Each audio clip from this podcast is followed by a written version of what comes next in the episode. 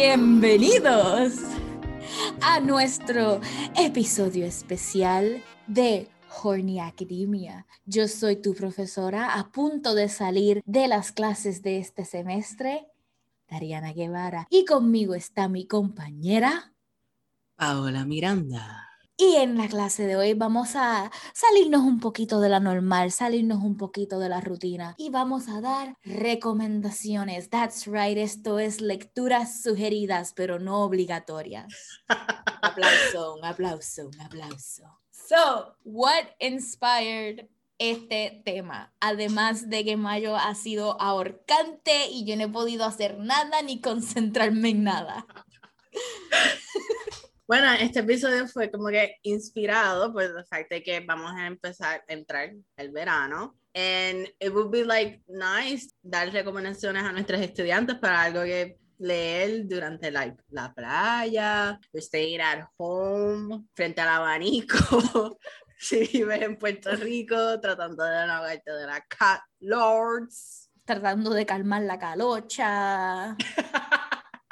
I get it. Like, todavía no hemos entrado full a verano y la cantidad de veces que yo he estado sudada por todas partes es incon like, horrible. I hate it. A veces me pongo la camisa como si fuera un brasier para que mi piel no se toque.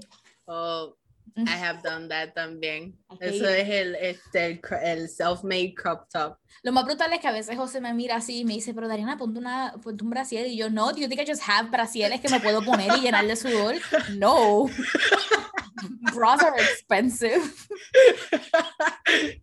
Además, eso te, eso te da más calor. También, bras de mi tamaño are expensive, boy. Like, I can't just, like, dañarlo with my sweaty. Mm-hmm. Sweaty ass sweat. So, that is correct. For your recommendation on your summer reads, tenemos dos lecturas. Mm, would you describe them as caliente, hermana? Would you? Yes, mm. very, very, very hot. Very hot, very caliente. Sizzling. Les avisamos desde ahora, el episodio va a ser bien focused en books. Vamos a hablar sobre reading almost exclusively este episodio. O si no te gusta leer, déjalo corriendo, vete, no lo escuche, déjalo corriendo. Danos por favor el listen and come back, ¿ok? Para el próximo episodio vamos a tener más películas. Don't you worry about that. Correct. so, if you want, I can start before I forget what, cuál es el plot de este libro.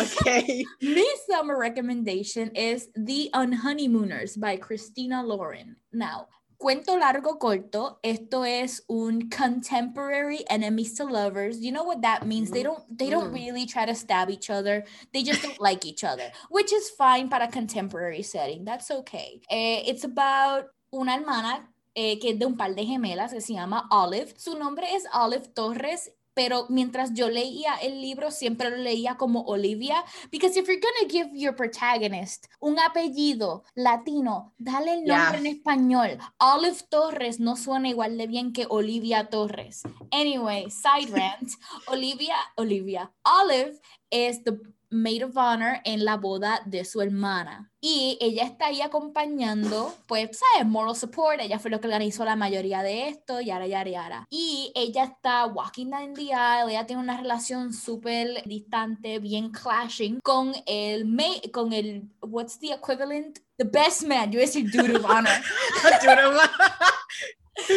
It should be that.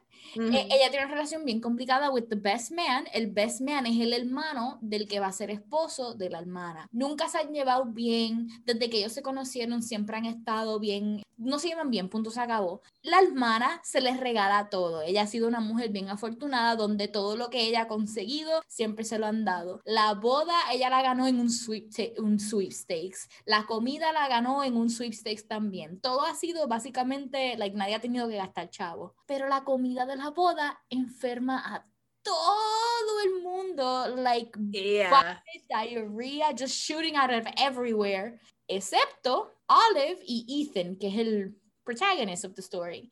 ¿Qué pasa? Ah, la luna de miel también se ganó en unos sweepstakes, pero si nadie se apunta para ir a cogerlo, se pierde el sweepstakes. So Olive dice, está bien, mami, yo me voy de vacaciones entonces por ti.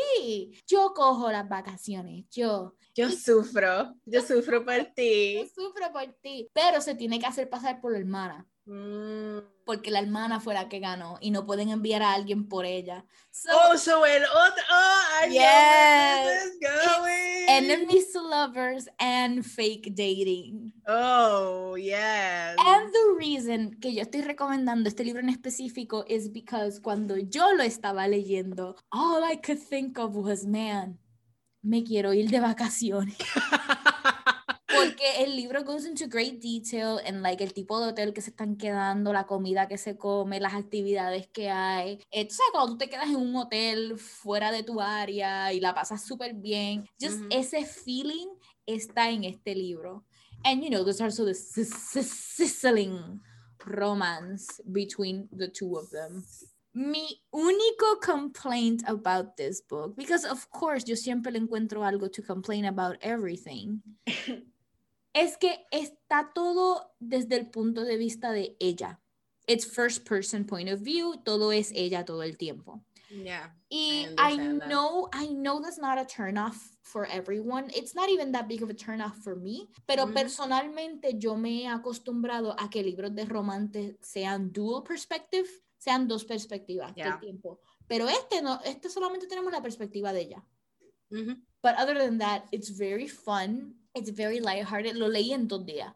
Me acuerdo. Lo leí en dos días. Se ve como un libro chunky, pero cuando tú abres, like, en verdad no hay tanto. Se lee Ujú. súper rápido. And it's just, it's fantastic. Lo recomiendo para gente que le encante rom-coms in general. Lo recomiendo para fans of enemies to lovers of fake dating. Lo recomiendo para gente who just love the feeling of summer. Because this book gives me exactly that. Ellos se van para Maui. Ellos se van de, de on honeymoon a Maui. And I've never been to Maui. Pero el ambiente se siente tanto como los hoteles de aquí por, you know, por el aspecto tropical y eso.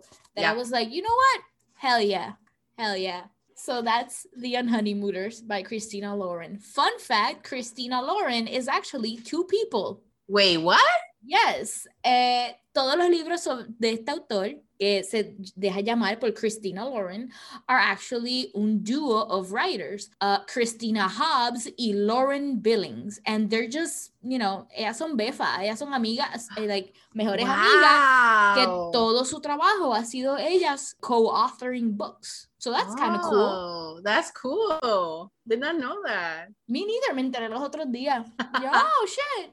Fine. So, ¿cuál es tu recomendación? Mi recomendación, which I did not know, but accidentally we just cogimos como que un tema. Ujú. Because mine is The Hating Game by Sally Thorne.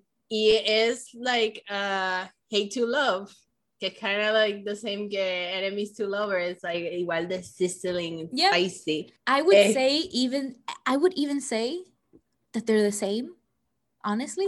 Yeah, En esencia, en esencia. en esencia. It's also a contemporary romance. La- los protagonistas son Lucy y Joshua, and they work uh, on the same company, on publishing house, and they are both competing for the same position.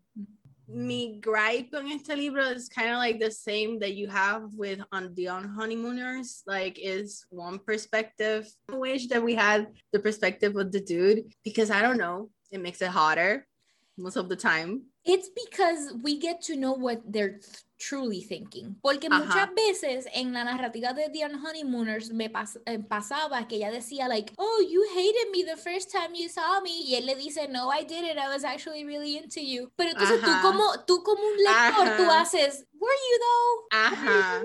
you?" Because you don't, you don't get esa clarificación desde el punto de vista del otro personaje. That's why dual points of views are better. That's just me. Es mi preferencia. Ujú. But you know, y este libro también tiene like one of the tropes that i really like like que la protagonista gets sick and the other one has to take care of them You like sick. Ah. yeah you don't like it I, I'm indifferent. I like like I like it fine.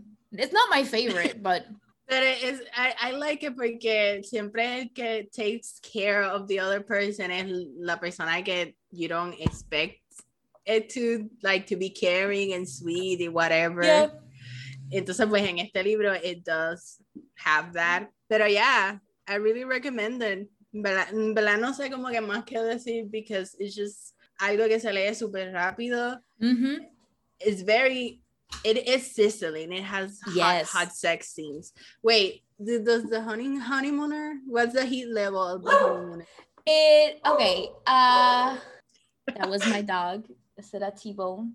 The okay, the heat level is pretty good. No es super, super, super saucy como otras cosas que yo he leído que son más explícitas. It's not as explicit as the princess trap, Oh, but it's still pretty ex- like this is a mom level este like you know what I mean, right? Like the older cuarentona level, you know?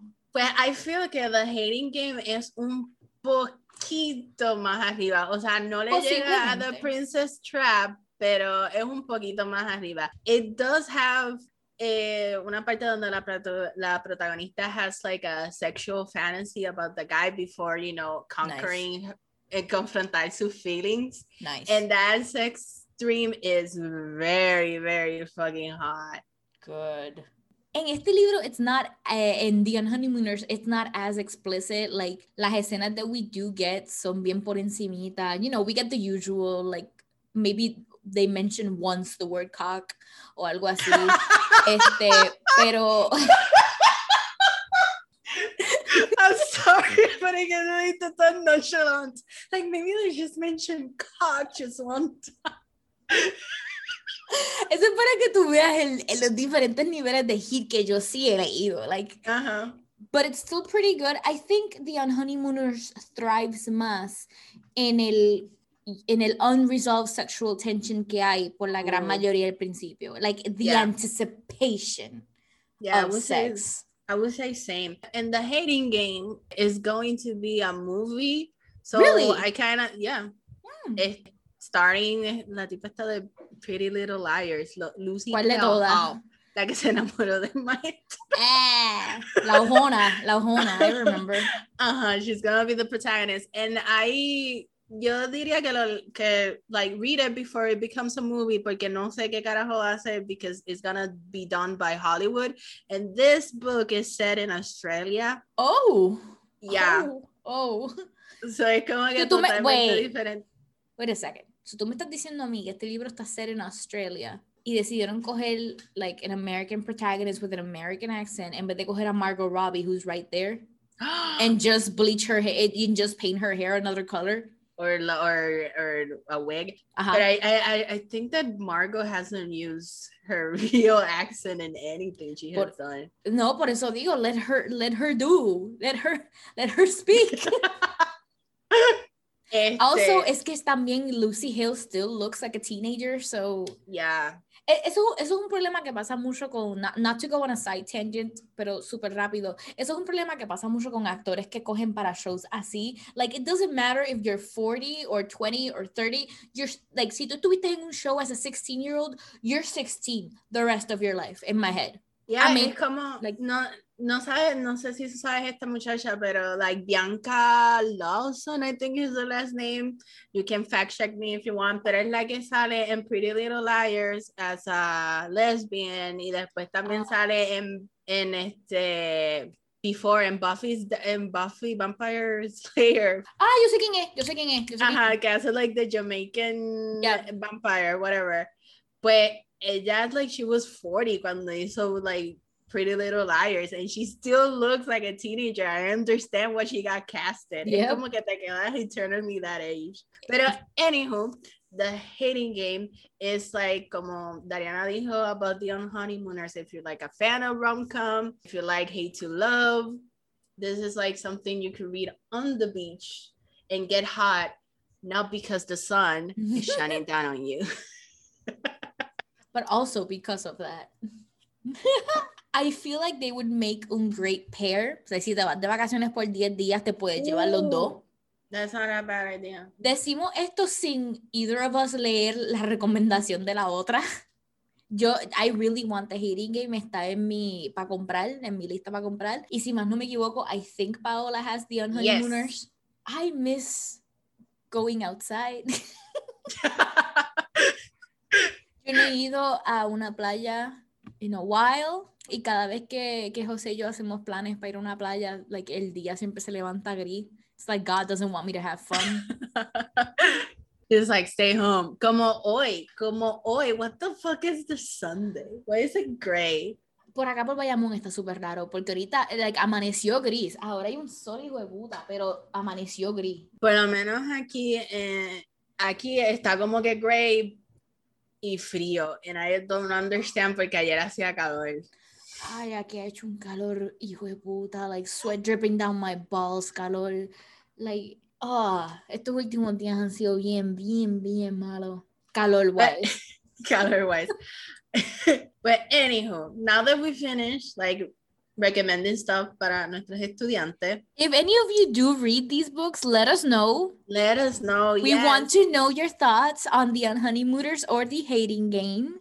You can On add us at. Twitter. You can add us at Twitter. Some being approachable. I personally am attention starved. So, you know, I don't mind. I cannot speak for the company, but I personally thrive on attention. You can blame both Leo and Scorpio and me big three. So remember that we also, en los estudiantes, eh, que estamos a final de semestre, Oh my God. que tenemos un Patreon. Yes. Paguen matrícula. Paguen matrícula, please. We have un, tenemos tiers de un dólar y el máximo es cinco al mes. Mhm. And the content we do, the content we do is good. It's very good. It's good. Tenemos un extra podcast que no hemos empezado todavía, pero we really want to do that. we really want to do that. We really want to do that mini podcast. It's called Courtship. Se va a enfocar específicamente y exclusivamente en ships that we like. Probablemente en Yep. algún punto nos va a tocar algún ship that we don't like, and we're gonna we're gonna tear it to pieces for your enjoyment. Yeah. So, what are you currently reading, Mademoiselle? Well, Nobody correct me. I don't respect the French. I am finishing reading un short stories que se llama The, the Cost of Living by Mavis Gallant. For the folks who love rich people shenanigans, this she is the writer you want to read. Porque ella, like most of her personajes son middle class, upper middle class, or Rich. alta clase, Yeah. ajá, rich people. It's a lot about transcurren en como que en un espacio liminal, como que un between, un limbo. It's either rich people que están yendo de viaje a Europa o rich people que están en, like, en Nueva York durante el verano. Son como que tiempos así donde están en, en un in-between, porque ella explora mucho como que like how foreigners don't want to adapt to European culture Ooh.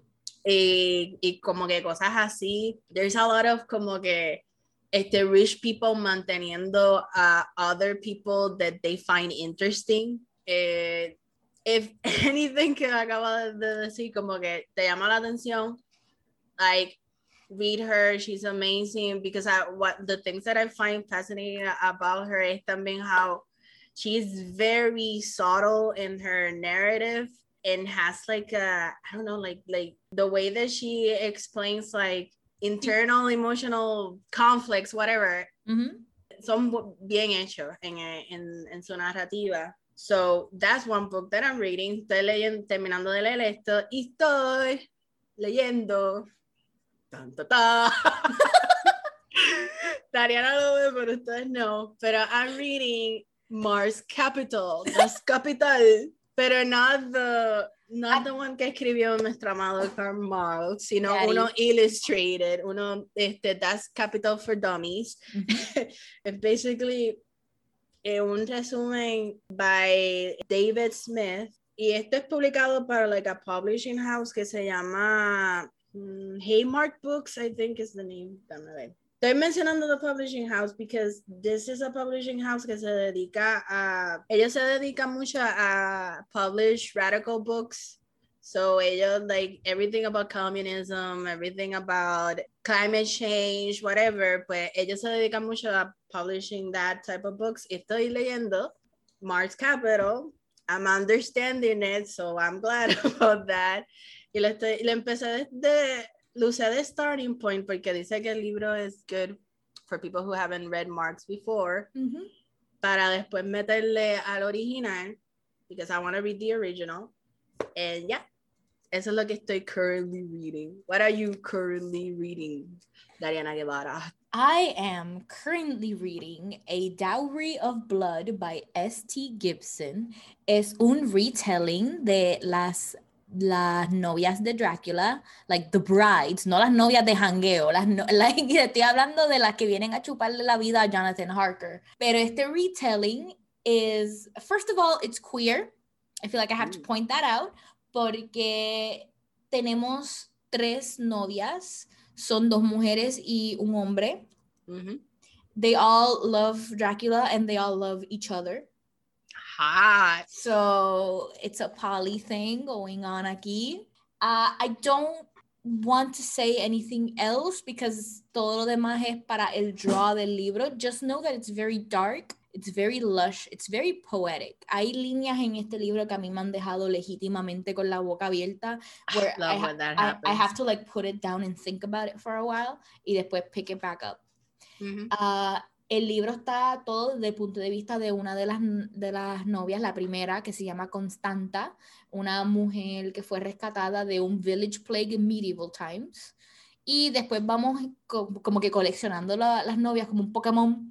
La segunda es una mujer del Renacimiento española llamada Magdalena. Y el tercer y último es un noble ruso llamado Alexei. Alexei, I don't know how to say it and how they all eventually realize that Dracula might not be such a good guy after all. yeah, he might have some issues. he might be a little bit problematic. Este, este libro eh, yo lo conseguí purely by buscando en Twitter, because en Twitter yo estoy intentando hacer más amigos que son writing friends. So yo he estado like traversing around y cuando yo escuché el plot de este, you know I had to pick this shit up porque yo crecí con Francis Ford Coppola's Dracula at a way too young age. Way too young. way too young. Way too young. And it has imprinted on me y definitivamente it has imprinted on esta autora. Like, this book is sexy. Tiene, Yeah. tiene sex scenes. They're not super explicit, but the language makes it seem like it is. if that makes any sense. It, Yeah. eh, it's so good. I'm enjoying it. So, like, I hesitate llamarlo a new favorite porque estoy en el medio de leerlo, Mhm. But it has been a while desde que yo leí un libro que desde los primeros capítulos I'm like, this might be a favorite. Oh, So- so, the best feeling. So, like, literalmente lo empecé ayer y ya voy por página 127 y no es un libro muy grande, si lo que tiene son 235 páginas. So I am almost halfway there. And it's so good. It's so good. This cover fucks. like, whenever you can, búsquenlo en Goodreads. Este cover fucks real hard. Yeah, it fucks real hard. It's beautiful. A Dowry of Blood por S.T. Gibson. Remember that. I should make the. eh, Dependiendo cuánto me gusta al final cuando lo termine, probably we'll talk about this eventually in más detalle. But it's just, it's real fucking good. So eso es lo que yo estoy currently reading. Tengo otros libros técnicamente en mi currently reading list. I could go into detail if you want because they do have a funny thing. Ah, yo tengo cuatro libros en mi reading list que yo estoy leyendo por años que I just like los cojo, leo un poquito más, los suelto, I forget about it. Cuando me acuerdo, los cojo, leo un chispo más, oh, I'm enjoying it, then I forget about it. Mhm. Y esos cuatro libros, from oldest to youngest, o sea, desde cuán lejos los cogía más joven, son A Feast of Crows by George R. R. Martin. Este es el libro número cuatro en the Game of Thrones series. The last one, ¿verdad? No, penúltimo. El The Last One is A Dance of Dragons, que también lo tengo, pero no lo he leído. The Queen's Fool by Philippa Gregory, que es un historical fiction novel que yo llevo leyendo desde María. If that wants to give you an idea of cuánto tiempo yo estoy leyendo esta, esta novela. The Queen of the Night by Alexander Chi, que fue, es un libro prestado de Paola, which I'm gonna get her, Yeah. I'm gonna get her a new copy porque este con el tiempo se ha puesto feo and I don't feel good returning it the way it is. So I'm gonna get you a new copy because I don't, I don't want to return it to you the way it is porque se ha mudado conmigo. Yo me mudado de casa como dos veces y las dos veces me lo he llevado. It- It's a historical epic about an opera singer, and I feel like that's the best way to describe it for Yes. who might be interested. And it's really an epic. It really is like it's, It's huge. long. Oh, and a long fatal love chase by Louisa May Alcott. Yes, it is the Louisa May Alcott, the Little Women, writing about a kind of abusive relationship. But you know, it has great, it has beautiful writing, great prose. The only reason que yo me leyendo este is because it's dense. It's Mhm. a dense, it's a dense motherfucker. So para lightly jump into our to be read this summer, our summer reading goals, lo primero que yo voy a decir es que I need to finish estos cuatro. I cannot carry them anymore. I need to either finish them or decidir if I'm gonna DNF them. Mm, One of both. I usually don't DNF books. Usualmente yo me, yo me esfuerzo a. Yo terminarlo. Like, Because if I bought them, if I bought them, I'm gonna read them. Exacto. Raramente I have DNF a book. Yo, I don't And maybe I should um, maybe I should start doing them in vez de torture myself. Mhm, mhm. But uh, I don't do that. Okay, bullshit. El único libro que I have DNF es Ulises by James Joyce and fuck that man. Y está recorded aquí. Yes. Save for, for, prosperity. Fuck that man. I will forever remember el semestre del 2021 as the Ulysses semester. Porque Paola was like, and another thing en nuestro WhatsApp. And I was like, yeah, yeah, trash it. Yo nunca leído Ulysses. I don't plan on reading it. I don't think anyone. You don't I, have to. like people lie. If people read that book, they fucking lied. Okay. what, what if they say it's their favorite? Sorry. I don't want to say that books counts as red flags, but it, it just it would I would need to talk to that person and tell me why. Porque ni Virginia Woolf loved that like could read James Joyce.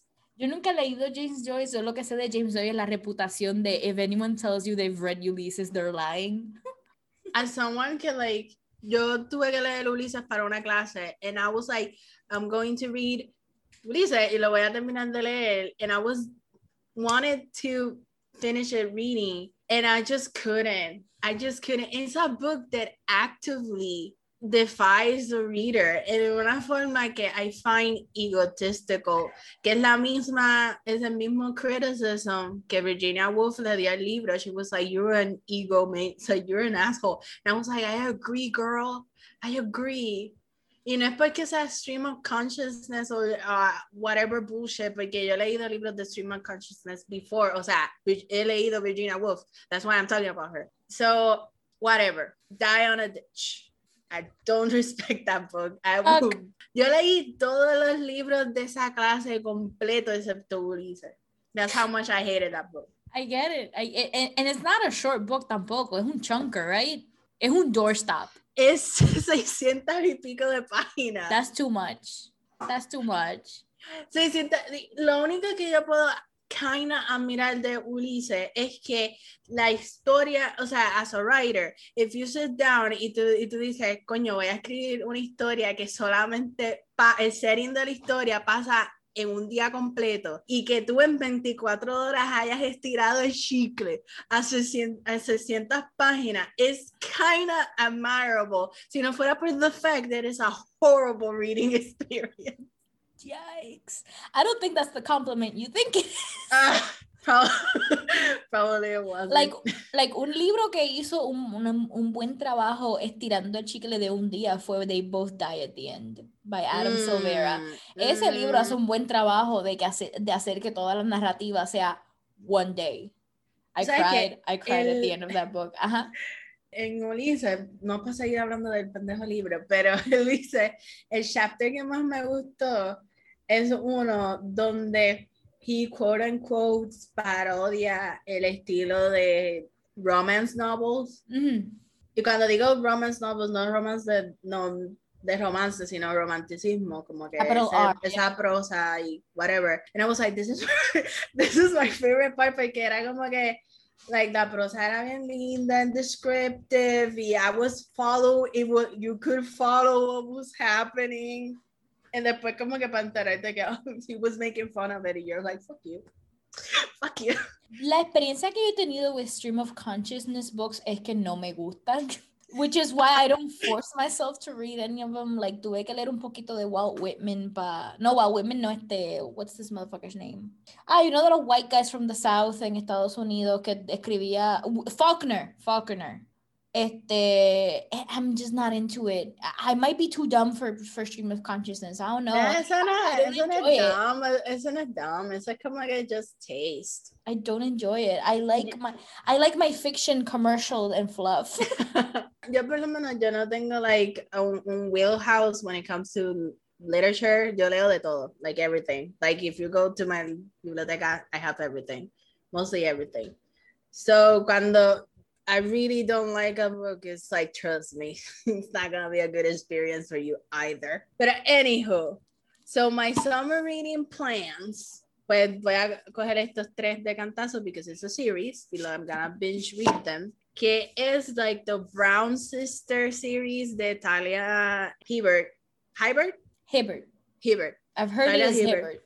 Ok. Yo estaba entre, o sea, no sabía si comprarlo o no, pero desde que nosotros leímos The Princess Trap, so I was like, this bitch is good. So I trust her y compré los tres en bookshop.org, pues si alguien quiere like un website que no sea Amazon. and I'm excited to read them.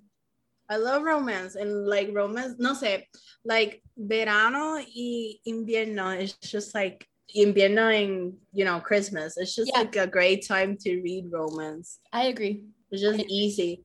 Y también te ayuda a entrar to reading porque maybe no estabas reading because of work or because of college or something like that. Entonces, pues en estos momentos donde tienes más tiempo libre, like romance is like a great option to mm. like it salir del reading slump. E, ese es mi consejo a todo el mundo, because as someone que ha sufrido de varios reading slumps por work and college, mm -hmm. mi solución siempre es, let me pick up a romance novel para leerlo in like a day or two. Mm -hmm. Y se me va, se me va. So, siguiendo The Vein, yo también tengo una serie, una trilogía que quiero leer este verano. La trilogía se llama The Remnant Chronicles by Mary E. Pearson. Es un fantasy YA trilogy. I'm not really into YA that much, not because I think it's like less or any other bullshit argument like that. Es que simplemente a mí me gustan mis romances que tengan spice. And mm-hmm. we and you know, we don't have that in YA because they're teenagers. Mm-hmm. Uh, but the reason I picked this trilogy up was because toda la gente que whose taste align with mine que yo sigo on the social medias love esta serie. It's about court intrigue, it's about spies, it's about overcoming an oppressive regime, it's about swords and armor and all of that good shit. Y si tú has estado alrededor de mí for even a second, tú sabes que uno de mis my favorite genres is fantasy. The higher the fantasy the better with war and medieval aesthetics y toda esa mierda, toda esa pendeja. I love that shit. Y esta trilogía is just highly ranked with a lot of people. So yo lo que hice fue comprar el box set. Tengo los tres libros, The Kiss of Deception, The Heart of Betrayal and The Beauty of Darkness. Y espero binge read them este verano porque yo lo que hago con series, si son más de dos libros, es que yo siempre los compro todos primero y los leo de cantazo. Yeah. Because I'm not good, I'm not good at reading them y esperar a que salga el otro. Porque se me yeah, because you always, exacto, siempre se te olvida los personajes, los detalles, yeah. Like yo tengo un shelf en mi librero ahora mismo que son like unread books, pero son todos parte de una serie. So tengo mm. like los primeros dos de una trilogía, uno de una trilogía, uno de una de un duology, cosas así. Like for example, otra serie que tengo esperándome es eh, Serpent and Dove, que es una mm. serie que estoy loca por meterle mano because it also has that high fantasy shit. Pero el último no ha salido y hasta que ese último no salga y yo no lo compre, pues yo no lo voy a meter mano, punto y se acabó. Pero tengo los dos libros. I feel like series deberían tener like one page que sea recaps. Just one. Yeah. Previously on um, blah blah blah. es que mi, mi brain no los retiene. No Same. los retienen, ¿verdad? Same. Bueno. Y yo descubrí que soy un binge, un series binge reader cuando yo leí completo, like literalmente in like four days leí los tres libros de The Cruel Prince by Holly Black. Oh. Mano, it, that was my birthday weekend. It was the best time for the entire birthday. That's sad, but whatever, that quarantine. And it was so good. It was so good. I still think about it. Tengo mis qualms about it. No voy a meterme mucho en detalle porque este episodio is not about that. Pero leerlo todo en serie también te ayuda a verlo, al menos a mí, con un ojo más crítico. Because yo he encontrado que cuando tú lees el primero de una serie y esperas para el segundo o algo así, you start idealizing it in your head Mm -hmm. y empiezas a crear tus propias, like, ah, I wonder if they're going to do this in the sequel o que sí o qué. And then you're disappointed when that doesn't happen. Mm -hmm. You know, the Marvel fanboy type of idealization. Mm -hmm. So yo lo que hago es para yo no tener tiempo para meterle mis pensamientos, ni ideologies, ni nostalgia, yo lo que hago lo leo de cantazo, se joda. So what is your next up? My next book is Conversation with Friends by Sally Rooney. I have read Normal People. I haven't seen la serie. No creo que la vaya a ver. I don't know. I just have such an attachment to that book. Pero yo, yo legit leí Normal People like in two days probably. I could not stop reading it and I just fell in love with Sally Rooney. I think Sally Rooney has talked about how Jane Austen is one of her major literary influences. And in el libro de Normal People, it really is like apparent. Y es como que in her use of like the sexual tension and how mover un mueble is just not mover un mueble solamente ¿Me entiendes? Como que en, en Jane Austen también hay este tipo como que doble sentido a las Mhm. cosas. Innuendos. Y how, innuendos and shit, and how movements que parecen normal, pues cargan sentido, cargan emoción, cargan sentimiento. And I feel like Sally Rooney is like a master of that. Conversations with friends, I don't know much about it. I'm pretty much going in blind. Sé que hay algo como que hay una dinámica poliamorosa in the book, but I'm super interested in reading it. Este es el primer, I think it was, this was her debut novel. And a lot of people like it more than normal people. I don't know where I'm going to stand on this because normal people, I really fucking loved it. And yeah, Sally Rooney. I She's want Irish I want and she's also a Marxist, hot. socialist. So, and in her books también se explora un poquito sobre eso. So, hot. So, Dariana, your My next. my next reading goal is to finally read Mexican Gothic by Silvia Moreno Garcia.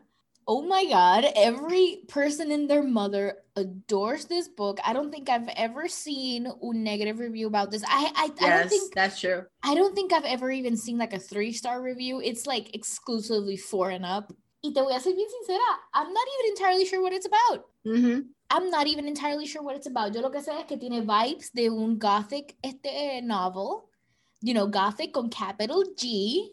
hmm No gothic the hot topic. Gothic like no, like gothic de like big sprawling mansions and haunted este hallways y toda esa mierda with a with a Mexican flavor, with a Latino X flavor, which is everything I need because let's face it, g- the goth genre is uh, too white. It's Correct. too English. It's too English. We need to spice it up. We need to spice it up a little bit. And Latinos have a lot of spoopy in them. We have a lot of we have a lot of fucking legends. We Even aquí en Puerto Rico. yes. Está la Llorona, está el chuca, chupacabra. Chucapara. Actually, se puede hacer hasta una fucking novela gótica con la gárgola. la de, oh my God, la de Caguajera, yo no me acuerdo. And I don't remember where it was, pero métela ahí. I can, I can write un romance and somebody wants to fuck la gárgola. And you know, you know cuál va a ser el theme song. Soy una Gárgola. Salimos para cedre que bailoteo, dale. I would Ah, read that. I would read that. I would read that. I don't want to write it, I want to read it. si hay un like un romance writer aquí en Puerto Rico, métanla ahí. Y contacten a Dariana. Let's start this community. Yes, start this please, I beg you, I beg of you. romance Puerto Rican writers. Yes, por favor, I'm dying. Me, So- siento, me siento sola en mi pond. So my last reading goal que probablemente es un embuste because I, estoy diciendo todos estos libros que voy a leer durante el verano. And I'm pretty sure I'm gonna read them durante el verano. But I'm also a mood bitch. And sometimes Bitch, de bitch, repente, so sometimes de repente I'm like finished reading a book and I'm- y el libro que yo pensaba que iba a leer después, oops, I not don't gonna want to. happen. I don't want to. And I pick up uno and I have like a TBR que es super gigante. So I tengo la, las, opciones are gigantic, Mm. sprawling. Anyhow, pero un libro que I'm pretty sure that I'm gonna finish reading, conseguí este, everyone en, en Twitter también lo está leyendo, probably, por lo menos en Twitter por Puerto Rico. Es el poemario de Ana Castillo Muñoz, una este, poeta afrocaribeña que se titula Corona de Flores. And I, That cover is gorgeous. it's beautiful. Oh my God. And I cannot wait to read them. Ah. You're so lucky you're smart enough to like understand poetry. It, it will just not bypass my brain. You don't have, o sea, yo sé que esto es maybe controversial or something like that, but you don't have to actually understand poetry to read it. yes, te van a buscar, Paola. No, Te van a because buscar. I feel que, por lo menos mi experiencia es que a veces, like, I, I find poems to be like musical. Por lo menos in my head, they're like, there's musicality to them.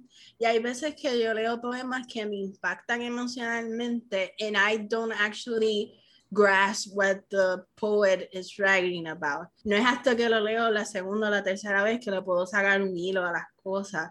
So, es como que es, espe- la experiencia de leer poesía es como que me ha ayudado a let go y dejarme llevar por las palabras o por donde el poeta me quiera llevar y como que just go with the suena bien pendango pero it's just like go with the with the flow of things I don't think it's I don't think it sounds pendango. Like, lucky you que tienes esa libertad de poder ir con la narrativa. Mi problema es que yo soy bien fucking Virgo and I'm like, this doesn't make any sense. What the fuck? I don't like this. Ah, y me quedo stuck. I'm like, ah. Hay poemas que he leído and I'm like, okay, yeah, this makes me feel a way. Like, I feel things. yeah Pero también hay muchos poemas where I'm like, "Hmm, that allegory doesn't make any sense. That's you know what I mean? Like Yeah. it's a it's a me problem. No es, no es un poetry problem. It's a me problem. But I would say que por lo menos para, por lo menos para mí, pues la poesía me ayuda a turn off that voice in my head. But anyhow, those are my selections. Oh, I have four more, but oh, I can, you have one more. Okay, I- on no, I have four more, uh, but I can condense it porque I can talk about two of them juntos. Tengo Spinning Silver and Uprooted, los dos by Naomi Novik. No son una serie, pero if you look at them like uno al lado del otro, parecen una serie, tienen el mismo tipo de cover, tienen el mismo style. Si se dan cuenta rapidito, I'm a very predictable bitch. Mi, my favorite genres son fantasy and historical. Mientras Ujú. más romance tengan ambos mejor. These two are kind of fairy tale reimaginings with a slice of romance. The romance is not the main plot, but es un bonus. I also have Lovely War by Julie Berry. I also have that book. I've been wanting to read it for so long, but it's a chunker. Yeah.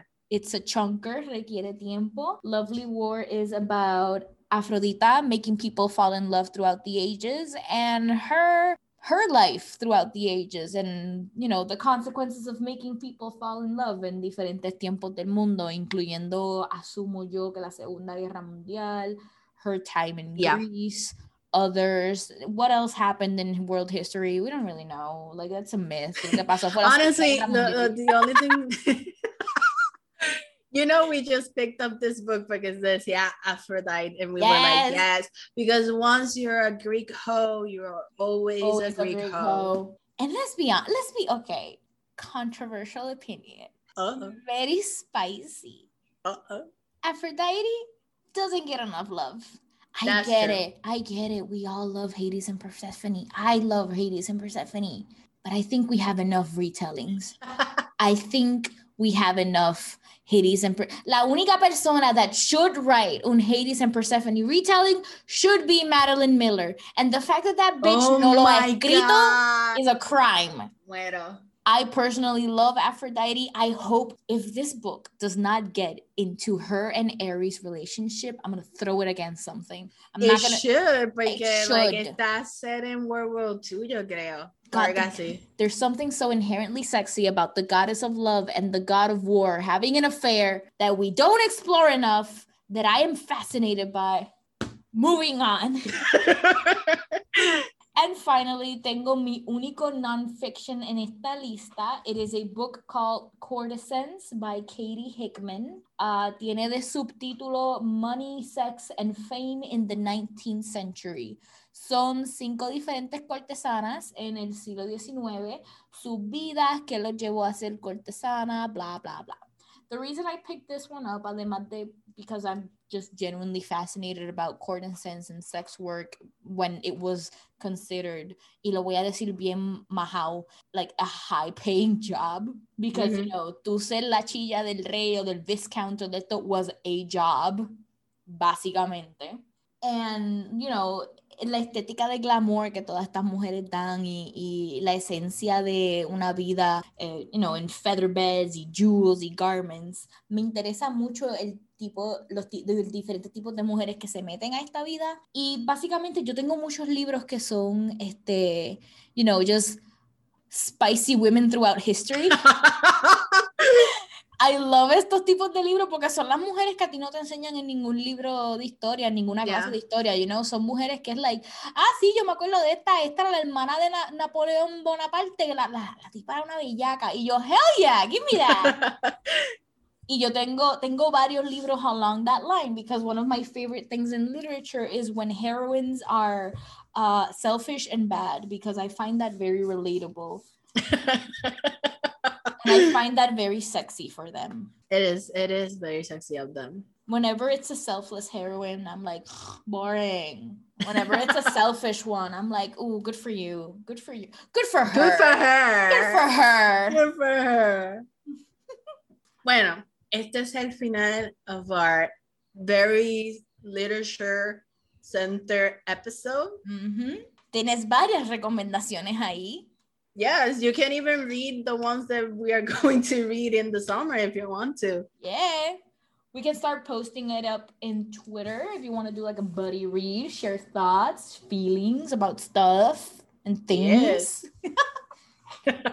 Don't forget que tenemos un Patreon donde también pueden ayudarnos a keep up with our stuff and things.